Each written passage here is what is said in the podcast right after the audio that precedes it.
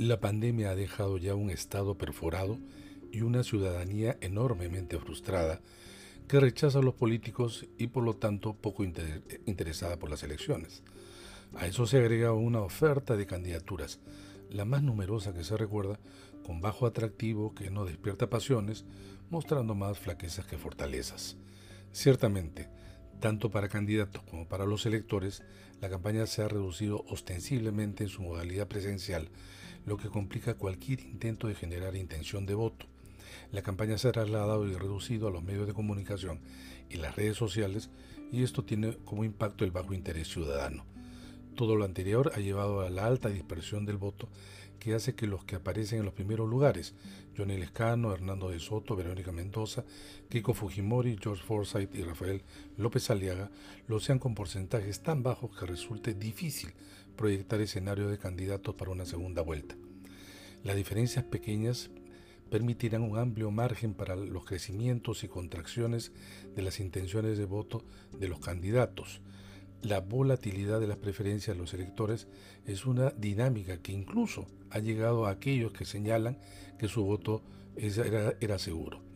En ese contexto voluble, los que han aparecido primero, como George Forsyth y Johnny Lescano, después de crecer se estancan y pierden, aun cuando más el primero que el segundo, erosionándose el centro político que perdía fortaleza también por la ambigüedad de propuestas y mensajes.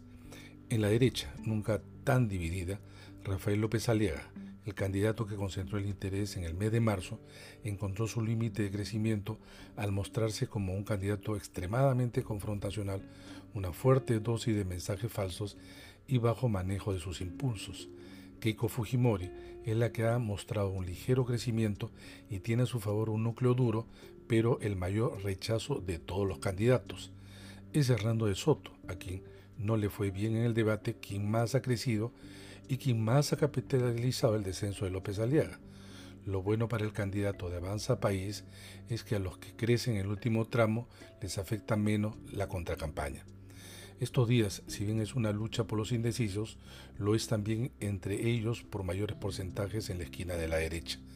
En el otro lado, en la izquierda, que parecía al inicio que tenía solo como candidata competitiva a Verónica Mendoza, por la poca capacidad atractiva de Marco Arana, salió Pedro Castillo, quien ha logrado atraer la simpatía del sector más radical de la izquierda, que difícilmente lo abandonará por ser un voto ideológico. El candidato de Perú Libre la podría alejar de la segunda vuelta si Mendoza no persuade al votante de izquierda que es su única alternativa.